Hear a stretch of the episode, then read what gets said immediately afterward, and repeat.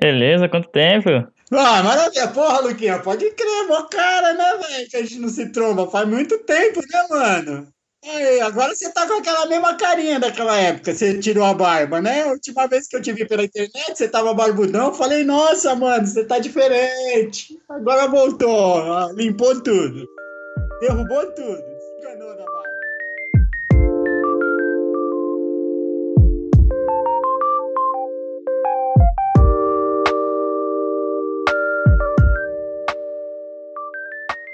Seja bem-vindo ao primeiro episódio da primeira temporada do podcast Eu Falo, Tu Falas, um podcast sobre histórias. E quem conta um pouco da sua história de vida hoje é o Celso Feira de Albuquerque, vulgo Celsão. Ele foi um dos tantos personagens do documentário Prisioneiro da Grade de Ferro, realizado pelo cineasta Paulo Sacramento, que foi lançado em 2003. O Celso trabalha com cinema, teatro e por aí vai. Eu fiz duas entrevistas com o Celso, uma em 2014 para um trabalho de faculdade e agora em 2021 para esse podcast. Então, pode ter um pouco de diferença nos áudios, porque a primeira captação eu fiz presencial, com microfone, e a segunda foi pela internet, por Skype. Então, eu vou mesclar essas duas entrevistas para enriquecer esse episódio. Sem mais delongas, Celção, o episódio é seu. Esquecemos 2020, esquecemos a pandemia e vamos voltar aí no tempo para final dos anos 90, aí, mais ou menos 1998, 99, a época que eu fiquei hospedado aí na casa Flamínio Fávero, né? A casa de detenção de São Paulo, né? Por, por motivos aí é, que tais. E, enfim, eu estava lá, eu estava dentro da casa de detenção cumprindo uma pena, né? E, e assim, já estava mais ou menos com, com já estava com meus 30, né? 30 e poucos anos. E, e numa situação que é a situação de cárcere, né? A situação da, da, da privação de liberdade, é, é, é, muito louco isso, né? Você se vê, você estar no, nesse, nesse lugar e dentro de um contexto assim de, de, de, de, de política carcerária, né, de política de segurança pública, né, que é o que, onde onde está, que é o lugar do encarceramento, né? Então é, é uma situação é, é desvantajosa em todos os sentidos. Né? E, e, a pessoa, eu, eu me vi ali e, sem perspectiva nenhuma, assim, sabe? Faz, é, é, tendo, tendo muito tempo para tudo, né? Tendo muito tempo para todo tipo de reflexão, né? E assim, não é, é, além da além da, da, da, da luta diária pela sobrevivência que eu costumava a fazer uma analogia que andar por ali é como você andar assim no fio de uma navalha, entendeu? Você tem que andar ali naqueles passos ali da, da, da, da, da, como que chama aquela pessoa? É um acrobata ali que anda na, na, na corda não importa o tamanho da corda, né? Mas se vai passo a passo, direitinho, chega do outro lado, né? Essa é a ideia, né? E, e a analogia que eu fazia é como se não fosse uma corda, mas fosse um fio de navalha, sabe? Fosse uma lâmina ali. Mas você andando, passo a passo, na boa, com cuidado, você chega do outro lado. Mas um passo em falso, né? Você se corta todo, né? É, e, e, assim, é, é, é, esse ambiente, né? É esse ambiente. E junta, soma-se a isso também a, a perspectiva, né? Porque qual é o horizonte, né? O que, que vai acontecer? O que acontecer é que vai chegar um momento que a, a, vai estar tá cumprida, né? Essa, essa pena, você não vai precisar mais estar ali, você vai voltar para a sociedade, você vai voltar para o mundo, né? E, mas como é essa volta, né? Isso é, esse é a grande, essa é a grande reflexão, essa é a grande questão, né? Como que se dá essa volta, né? Essa, esse aparato estatal que te coloca lá dentro dentro e te tira de circulação, né? Porque você é, é, infringe a, a, regra do convívio social, né? É, então você é penalizado. Então, ah, tudo bem. Então a sua penalidade, né? O, o seu castigo é, é ser tirado do convívio social até um certo ponto, né, por determinado tempo, né, e o que, que acontece depois disso? Então isso é, é, é, é, o, é, a coisa, é o mais complicado, né, é o mais complexo, né, porque é um aparato estatal que, que ele cumpre muito bem a, a essa função de tirar da circulação, tirar do convívio social. Ele, ele, pá, ele isola lá, ele isola o sujeito lá. Mas só que acabou, né? Acabou, né? Ele está tão ocupado em tirar a gente daqui, colocar lá dentro, colocar, tirar, colocar e tirar, que ele não, não, não vê o, o que sai, né? Como que sai? Como que essa pessoa sai? Para que essa pessoa sai? Para que ela ficou lá dentro? Se ela ficou lá dentro para aprender a viver em sociedade, por que, que não se instrumentalizou essa pessoa? Nesse trecho do episódio, o Celso conta com detalhes sobre como eram realizadas as visitas dos familiares no Carandiru e também de que maneira eles faziam a própria comida. Então, as visitas eram o seguinte: na casa de detenção, por ser um presídio muito grande, tinha vários pavilhões. Então, esses pavilhões eram divididos, seis pavilhões né, de, de, moradia eram divididos né, em dois blocos de três pavilhões. Então, cada bloco de três pavilhões recebia visita num dia. Não era possível que todas as visitas do presídio fossem feitas no mesmo dia. Mas isso também era uma situação peculiar, por causa do tamanho do presídio.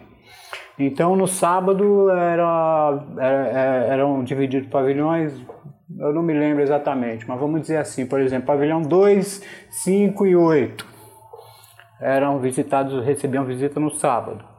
Ah, o pavilhão 4, 7 e 9 recebia visita no domingo, o que se invertia no, no outro final de semana. Então cada, era um dia para o final de semana que a gente recebia visita, era, a visita era o dia inteiro. E eu tive essa, é, é, é, essa sorte né, de ter de, de, ter meus laços familiares, de ter minha família. Então a minha família sempre me visitou. A minha esposa ia todo final de semana. Minha filha foi junto. Minha filha na época tinha 7, 8 anos de idade. Inclusive, a, a, configuração do presídio é mudada no dia do, da, da, visita. A visita fica restrita assim ao pátio, né, uma, uma, área externa.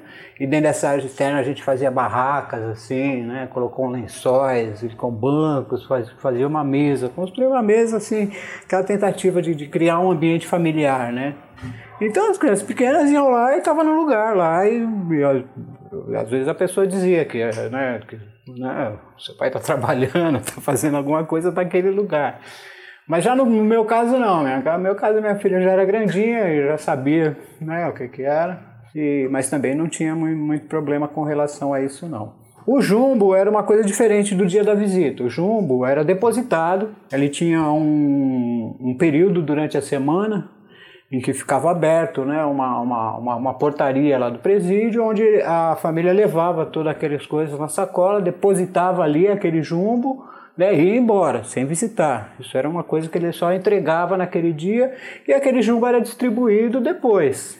Para quem não sabe, o jumbo é um kit, digamos assim, de itens que os familiares dos presos enviam para eles, como comidas, roupas, cigarros, cobertores, etc.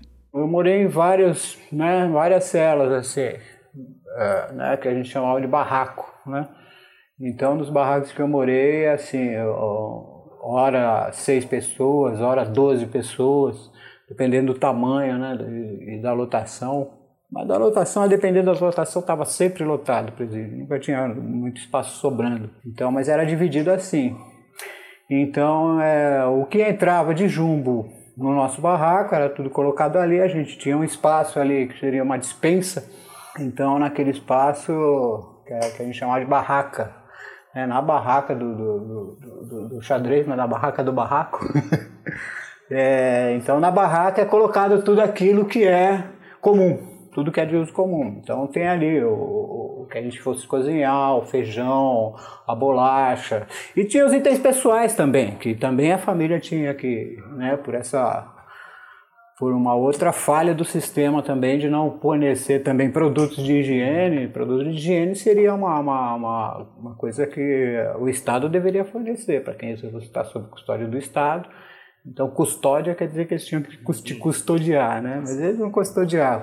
O que havia de, de, de, de, custo era essa alimentação do dia a dia, que já era uma outra história também. A alimentação do dia já é um, um outro contrato com uma empresa que fornece um, um, as quentinhas, né? Que a gente chamava de bandeco. E esses bandecos eram uma, uma comida assim muito precária, muito, né, muito má qualidade, assim. Você via que ela não era bem feita. E, então o que a gente fazia? A gente tinha também uma coisa que a gente chamava de bigorna.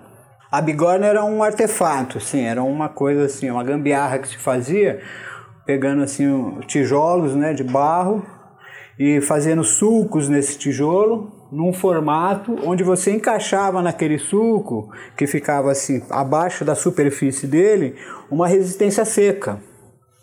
Essa resistência seca era ligada em dois fios e esses fios eram ligados na rede elétrica que passava. Então, o fio em cada, em cada, em cada fase, aquilo você tinha um 220. Então, você ligava ali naquele 220, ela encandecia. Tipo uma churrasqueira elétrica. E, tipo uma churrasqueira elétrica. E, e, e ali se cozinhava. Né? Então, assim, é, pegava-se aquela comida que vinha do bandeco, né, separava, fazia uma triagem que a gente chamava de recorte. Né? Você vai recortar aquela comida, aquele bandeco do jeito que vem, para você bater ele de testa assim, era, era difícil, né? Então, assim, a gente fazia o recorte. Então, fazia, separava a mistura, separava o arroz, né? jogava fora o feijão, cozinhávamos o próprio feijão. Aquele arroz era lavado, e, e, e, fazia ferventava-se esse arroz de novo, né, para secar, tal, recozinhado, vamos dizer assim, o arroz. E a mistura também era recortada. Então também o que as coisas que a gente pedia no jumbo eram assim temperos, né, alho, cebola, né, é, especiarias, temperos, assim, a gente conseguia então fazer com que aquela comida ali ficasse melhorada, né? Dava um upgrade ali naquele, naquele bandeco, né? Que esse upgrade a gente chamava de recorte. Então, isso era um dos itens do jumbo, era essa alimentação. Outro item era guloseima. Guloseima também, porque o, o açúcar era uma, era uma, droga necessária também dentro né, do presídio. Né? Além das ilegais também, o açúcar era uma droga necessária. Então era muito doce, bastante doce, café, então a gente fazia café com bastante açúcar. E, então esses eram itens comuns, que assim que chegava o jumbo, de quem tinha jumbo, porque às vezes acontece isso, dentro da, da, daquele núcleo do, do, do, xadrez, do barraco. Se você tem 12 presos ali, mas há quatro ou cinco tem família que tem condição de, por exemplo, chegar e sabe, toda semana depositar, ou duas, duas, ou cada duas semanas, ou uma vez por mês, assim, de acordo com a condição realmente de cada um, né, de poder depositar um jumbo. Então, quem tinha condições, a família poder, sim, podia contar com isso, mas era uma coisa assim que ficava nesse, nesse critério, né, de, de da condição, né, daquela, daquele grupo. Né? Então, mas o, tudo que entrava ali para essa pessoa que tem a condição não, não é porque entrou para si, entrou para o comum. Então, isso, é, isso foi uma das coisas que ficou muito marcado para mim no período que eu fiquei preso é esse, é, é esse sentimento, é essa, essa questão de solidariedade, um sentimento de solidariedade que existe, né, de um sentido comunitário e de vamos nos ajudar. Né, a gente já tem o Estado todo contra a gente, já nos condenou e já nos, né, nos sentenciou e nos, nos tirou da sociedade e nos deixou ali. Outra coisa que eu, aprendi também lá é que ali é um outro universo. Então ali é um outro universo, tem outras leis, outras regras, né, outros contextos e dentro daqueles contextos aquilo é uma coisa assim que até encontra sua justificativa de ser, né, esse esse esse esse esse respeito muito grande. Ah, lá dentro, logo que eu cheguei lá, é, o dia a dia era conhecer o presídio, conhecer as pessoas do presídio, passar o máximo de tempo possível no ar livre, né? Então tinha o campo de futebol, porque eu entrei no pavilhão 9, era o pavilhão 9 era o pavilhão do, do, dos recém-chegados, dos, dos réus primários, né?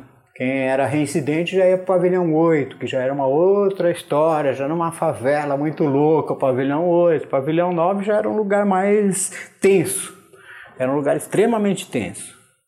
Assim, porque é onde estão todos os que vão pela primeira vez, os, os réus primários todos vão lá. Então, existe uma energia assim muito muito forte, assim, muito tensa. E até uma, um desejo de, de, de, de, se impor e tal, e toda aquela, aquela cabreiragem que existe que eu tenho que, que eu tenho que me impor, né? Que eu tenho que impor respeito. para não ser abusado, para não ser né, explorado. Então existia isso no pavilhão 9. Então era conhecer, me ambientar, o meu começo foi isso. Foi me ambientar, conhecer isso, conhecer esse dia a dia do presídio, passar o máximo de tempo no ar livre. Então era isso. Eu ir o campo, jogar bola, fumar maconha. Era isso. Basicamente.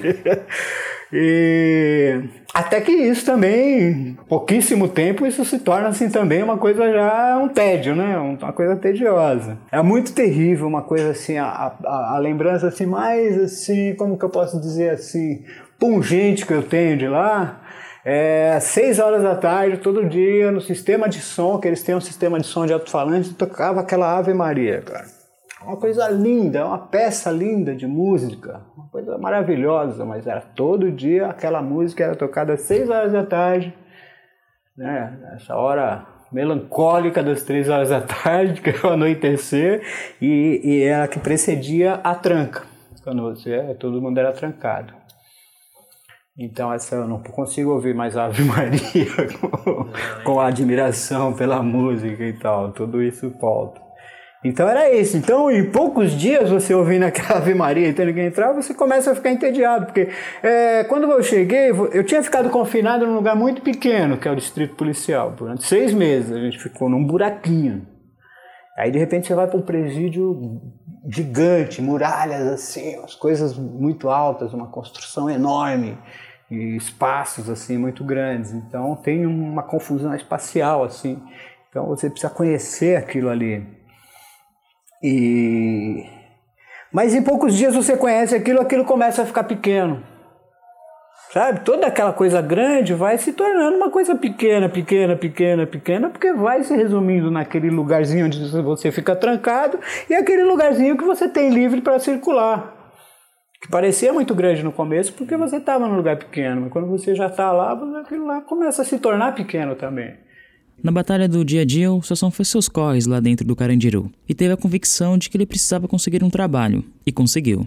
Conhecia um cara que trabalhava no setor de educação, que ficava em outro pavilhão, no pavilhão 6. Lá o pavilhão 6 era o pavilhão uh, administrativo. Então tinha todos os setores, o setor jurídico estava ali, o setor do esporte estava ali, o setor de educação estava ali.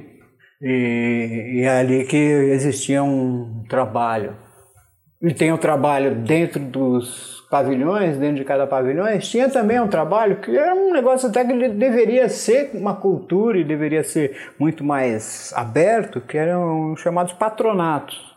Então você tem uma empresa, você pega uma mão de obra, você vai lá e você coloca o seu produto ali para aquelas, aquelas pessoas manufaturarem ali, fazer. Então eram os caras que faziam bola, faziam pipa, faziam agenda, faziam um monte de, de, de, de, de, de, de tranqueirinha que os, que os fabricantes. É, é, é, então, no documentário tem, os caras, tem muita gente costurar bola, é um trabalho. Tem, tem. É, é, é, os fabricantes de bola sabem disso, né? E de pipa, e de uma, uma porrada de coisa. Mas isso aí já era um trabalho também. E tinha o trabalho também que seria o trabalho administrativo, de, né, trabalhar junto mais ou menos junto com a administração do presídio, um trabalho burocrático, né? Era uma coisa que era 98, 99, 2000 e eu fui trabalhar como datilógrafo. eu consegui um trabalho de datilógrafo, mas fazendo uma peregrinação com esse meu amigo que trabalhava no pavilhão 6, ele conseguia um trânsito, porque também para transitar de um pavilhão para o outro, você tinha que ter um documento chamado um trânsito, tipo um salvo-conduto, um, um documento. E ele tinha, então aí eu, eu tinha que ir na administração ali do pavilhão e falar, não, eu preciso ir no pavilhão 6 e tal, pedir para o funcionário, o funcionário autorizava. Tal. E não era toda hora, dependia muito do humor e, e do funcionário que estava ali. Eles também tinham uma rotatividade grande de funcionário. Então aí eu conseguia Todo, sempre que eu conseguia eu ia e ficava andando naquele pavilhão 6 todo lá e perguntando se tem tal, tal. Até que um dia eu fui na, na, na diretoria de educação e conversei com o diretor, não com, não, com, com, com o vice-diretor da educação, não, é um pastor batista, assim, gente muito boa. Acabamos se tornando amigos também. O pastor Wilson me falou, não, Vou precisar depois, porque tem um cara que está saindo que vai, vai, vai, vai de bonde, não sei para onde. e eu vou precisar assim e tal, pá. Aí eu fiz lá uma burocracia, lá uma ficha lá e fiquei esperando. E aí não me chamaram, eu ficava indo lá, e aí, e aí, não, não, tal, pá, é, ficou aquela coisa assim, mas eu consegui, eu fui insistindo, insistindo, indo todo dia até que eu consegui essa vaga de, de, de de datilógrafo. Aí eu fiquei lá, fazendo datilógrafo do, do, do setor de educação, fazendo, preenchendo numas, naquelas umas máquinas grandes, olivetes gigantes ali, tudo em papel carbono, não sei quantas vias, fazendo uma coisa assim, super. É, é, super era moderno. É, nessa época estava começando a ter é, aulas de informática, assim, com, com equipamento doado, não sei de onde, então eles conseguiam lá um monte de máquinas lá, então algumas pessoas conheciam de informática lá, entre os presos mesmo, né, conseguiu montar algumas, né, tirar daquele monte de, sei lá, de 30 máquinas, conseguiu fazer seis funcionando, 10 funcionando. Ah, tá ótimo, já podemos ter um curso de informática e uma turma. Então aí eles ficavam lá. Tinha o curso de informática era aprender a escrever no Word, era aprender a, a, a lidar com Windows, que eu nem lembro que Windows que era na, na época, mas era aquela coisa tosca. É, meu, é, não, é, não era, devia ser aquele 95, acho. É, porque era 98, 2000, o que ia ter lá era isso mesmo. Mas assim, né, na, né, nesse trabalho da datilografia eu fiquei um tempinho e tal, até que também aí eu comecei a conhecer o, como funcionava a história, como funcionava o, o, né, o, o setor de educação. Né? E o setor de educação ele é muito ativo lá dentro.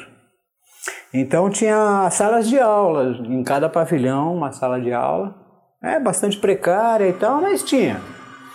E um corpo de professores, um corpo docente de presos. Porque tinham professores, que é a Fundação.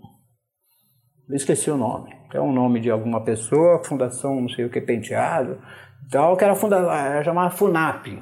Que a FUNAP é o órgão do Estado que cuida da educação dentro dos presídios, de todos os presídios. Então tinha esses professores da FUNAP que iam dar aula, que no momento anterior à, à minha época, né, é, eles eram professores da FUNAP que iam em cada sala de aula para dar aula de cada matéria.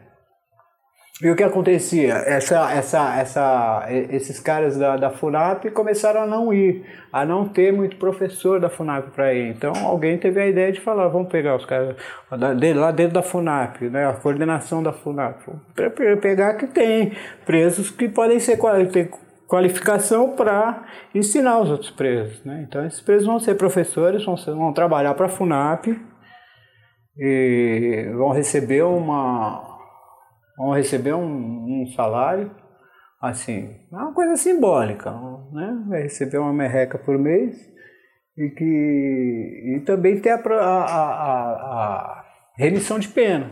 Porque o trabalho, interessante, o trabalho lá, ele tem, tem isso. Eu procurei o trabalho mais para me ocupar mesmo.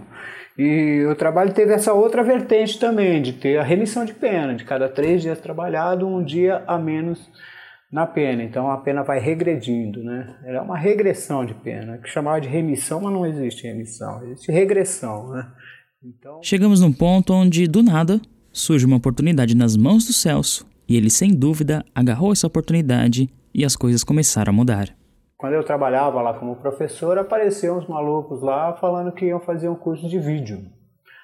Então, esses caras do curso de vídeo, como eu trabalhava na diretoria de educação, então os caras chegavam ali primeiro na educação. Então, eu vi os caras e já colei nos caras. Sem saber também, achava que também eu fazer o curso de vídeo. Porque era uma possibilidade. Porque uma das coisas que você pensa no presídio é o seguinte: o que você vai fazer quando você vai sair do presídio? Isso aí é o pensamento né, que ao norte do seu pensamento é esse. Então, é, dali é que todo mundo se organiza a partir disso aí. Então o cara sabe que vai dar um golpe, o cara vai estudar um golpe, vai estudar melhorar a sua ascensão no mundo do crime, a sua profissionalização, a sua especialização em determinado golpe, em determinado crime. Ou, a pessoa vai pensar no que, que, eu vou fazer, se eu vou trabalhar, o que, que eu vou fazer. E eu estava totalmente desnorteado, não fazia a menor ideia do que aconteceria, de como seria a minha volta para a sociedade, se a sociedade ia me acolher a sociedade ia me receber, ia me, me, me oferecer oportunidades, se eu ia ter trabalho, se eu ia ter emprego, se eu ia ter o quê. Eu nem pensava muito em emprego, pensava em trabalho. E aí apareceram esses caras para fazer esse curso de vídeo. Então eu pensei, pô, curso de vídeo é legal, né? De repente pega uma filmadora, sai filmando casamento, né? Filmar é legal, né? Pensava nesse sentido, no sentido mais mercantil possível da coisa, de como usar, né? O conhecimento técnico. Então apareceu os caras para ensinar um conhecimento técnico de alguma coisa que eu posso fazer, era isso e tal. E aí fui conhecendo os caras. Aí quando eu soube, quando eu caí em mim, porra, os caras que estavam lá eram caras do, do, do, do, do audiovisual, do cinema grande, do cinema foda paulista. Era Aloysio Raulino, era o professor de, de câmera. Mais um cara premiadíssimo, Aloysio Raulino, que fez Homem que Virou Suco, que fez uh, uma série de documentários. Tem uma, uma história no cinema assim, premiada, longa, assim. Uh, Paulo Sacramento era o diretor do projeto. Uh, Denison Ramalho, né? Denison Ramalho também foi correteirista do filme do, do, do Zé Mojica, é um cara premiado aí no cinema de horror, morou nos Estados Unidos, voltou agora ao Brasil e, e entrou no filme do ABC do Terror. Ele tem, um, ele tem uma letra lá no ABC. E Louis Robin também era o técnico de som, também, o cara também super premiado também. Então eram caras feras do cinema. Eu não sabia de nada disso. Eu também conhecia muito pouco de cinema. Conhecia cinema assim, de gostar de cinema e tal. É, mas fiquei conhecendo esses caras e gostei. Então eu falei, já colei nos caras, já fiquei sendo meio que um cara dos caras, entendeu? assim, eles precisavam de. É, eles precisavam de um grupo de pessoas. Eu fiquei meio que fazendo uma produção. Fiz uma produção para os caras, caras poderem entrar no presídio. Eles queriam entrar no presídio e queriam, assim, é, é queriam montar uma turma com, com, com uma turma que tivesse representatividade de toda a população, por exemplo. Então eles queriam cara de cada pavilhão, sabe? Queria caras de, de, perfis diferentes, assim. E eles tinham essa certa, certa dificuldade de conseguir isso através da, da, da, da diretoria, né? Através da direção do presídio, né? Não tinha essa boa vontade da direção de, de, de de fazer isso, então eles viram isso em mim. Então eu fiquei em todos os pavilhões e tal, e, e trazendo e, e, juntando aquelas pessoas e tal, e, e, fazendo promoção, e fazendo como que divulgação do curso, tal. Fiz o material, e pô, e fui, preguei nos lugares e tal. Nossa, aí foi uma porrada de gente. Que no, no primeiro momento, o Aloysio Raulino não era o cara da, da fotografia. Na fotografia era a Catinha, a Cátia Coelho. Cátia Coelho também, ela tinha uma outra concepção de fazer com a coisa com mais rigor, com luz e tal, e não sei o quê. Então isso foi não, não conjuminou muito com o, o, o, projeto né, dos caras. Os caras tinham um projeto que eles também realmente não sabiam direito o que, que era esse projeto. Ele queria fazer um documentário, queria fazer um trabalho sobre presídio, né? Então ele resolveu, vamos, vamos ver o Carandiru. Então o Carandiru também, por ser um presídio histórico, né? Por ser um presídio grande dentro do, da capital, e com uma população de 7 mil pessoas, uma população muito grande. Então tem várias particularidades e uma riqueza ali né, de material para um tipo de trabalho assim. E, e, ele mesmo não sabia o que fazer, qual, qual seria o projeto. Então eles mais ou menos desenharam mais ou menos isso. Vamos fazer um curso, ensinar os caras a, a a operarem o, o equipamento e, e, mostrar a visão deles, vamos ver o que, que dá. E o que, que deu foram seis meses, assim, os caras indo todos os dias né? quase todos os dias, aliás. Uma, começou indo uma vez por semana, e depois começou a ir com mais frequência. Então, nesses, nesses meses que eles ficaram dando esse curso, fazendo, como fez parte do curso, cada um fazia um trabalho, cada um mostrar uma. E tudo isso aí resultou no Prisioneiro da Grade Ferro, que é uma edição de duas horas para. Eles tinham mais de, de, de, de quase 200 horas de material gravado para editar num, num, filme de duas horas. Então foi um trabalho uma, também maluco, hercúleo, né, de, de, de edição, né, de montagem. Os últimos meses do complexo penitenciário do Carandiru vistos de dentro. Um olhar sobre a triste realidade do sistema carcerário brasileiro documentário, vencedor de mais de 10 prêmios em festivais nacionais e internacionais. E aí então aconteceu isso comigo, no meu caso particular aconteceu isso. Eu estava ali sem rumo, sem saber o que fazer, e apareceram aqueles caras, eu falei, são eles. Né? Eu agarrei a oportunidade e fiquei, então, quer dizer, na minha saída eu fui trabalhar com o Luiz Roban, com, com, com som direto. Então eu fiquei cinco anos trabalhando com cinema, trabalhando em som direto. Estava operando boom, gravando também, tem algumas coisas que são som direto meu. E, e trabalhando em, em, todos os tipos. Foi uma, uma experiência muito bacana e muito rica, porque foi ampla, assim. Eu conheci vários tipos de produção, né? desde a produção guerrilheira mesmo, assim, da gente fazer a nossa coisa, né, juntar uma equipe, vamos, abraçamos esse projeto, abraçamos o projeto e vamos embora. Tem dinheiro? Não, não tem, mas foda-se, vamos, sabe? Tem isso. Tanto quanto também, eu cheguei a trabalhar numa produção, uma coprodução China-Brasil, que era com, com, com, com, com a equipe chinesa. Coisa maluca, assim, gigante, né?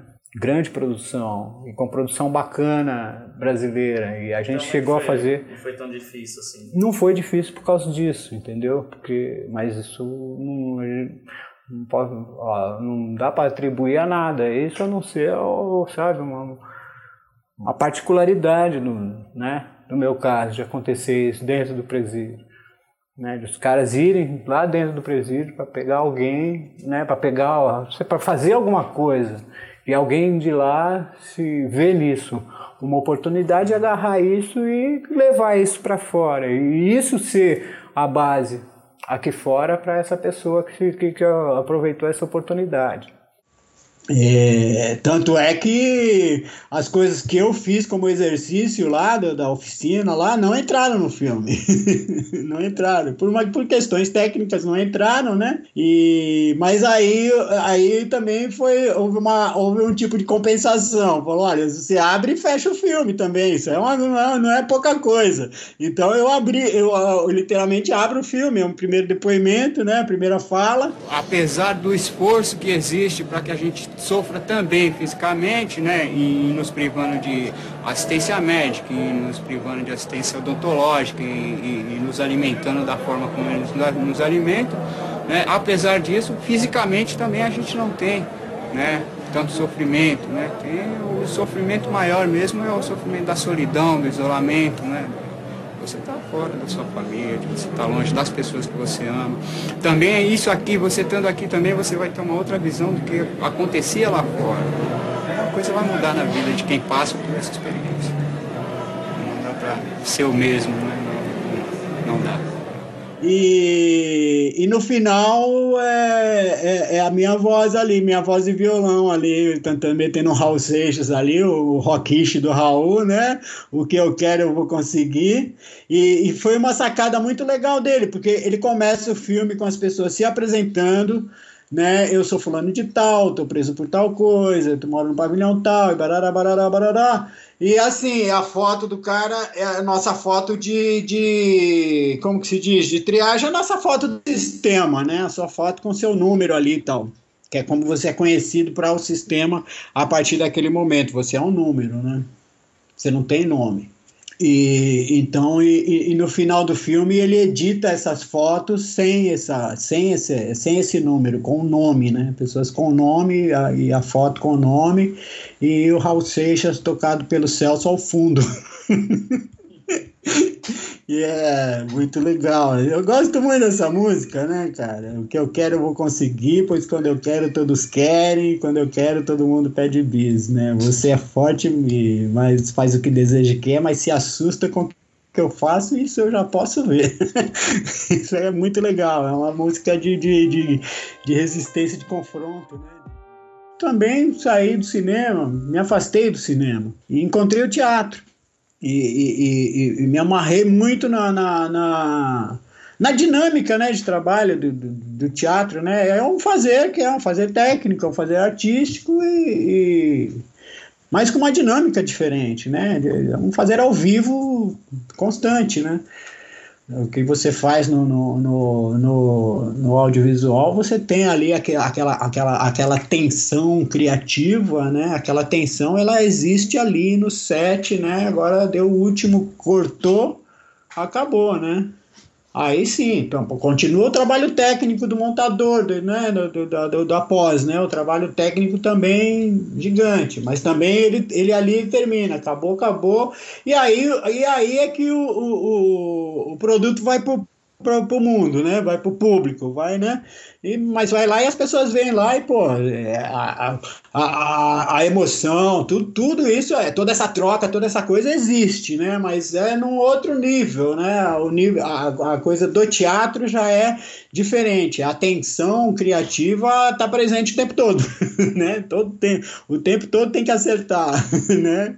Não refaz, não tem, não tem take 2 no teatro. É, tanto, tanto no cinema quanto no teatro. Trabalhar com cultura, para mim, é, é, é, uma coisa que, além de ser uma coisa que eu gosto, de, que, que eu acho que é um privilégio também, poder trabalhar com o que se gosta, né? Que não devia ser, mas acaba sendo, né? Enfim, é, vivemos sobre capitalismo, né? A gente não, é, é, então, é, trabalhar com o que se gosta nesse sistema é um privilégio, quando não deveria ser. Mas, assim, é, além disso, também, é, é, trabalhar em equipe, assim, é muito legal. É, o que eu gosto é porque é divertido. É uma das coisas que eu amo fazer, porque é uma coisa que dá para fazer se divertindo. Às vezes tem equipes que não rola essa coisa, né? Essa coisa, sou funny, mas, mas rola, né? Na maioria das vezes é muito divertido, assim. Então é um trabalho que dá para fazer curtindo. A conversa com o Celção foi incrível, se deixar vai ser horas e horas de áudio aqui, mas para fechar esse primeiro episódio, antes eu queria agradecer por você ter chegado até aqui e espero que você tenha gostado de ouvir um pouco da história do Celso. Eu fiz uma pergunta para ele para fechar esse primeiro episódio. Qual é o seu sonho? Meu sonho é a classe trabalhadora se tomar o meio de produção. É só isso.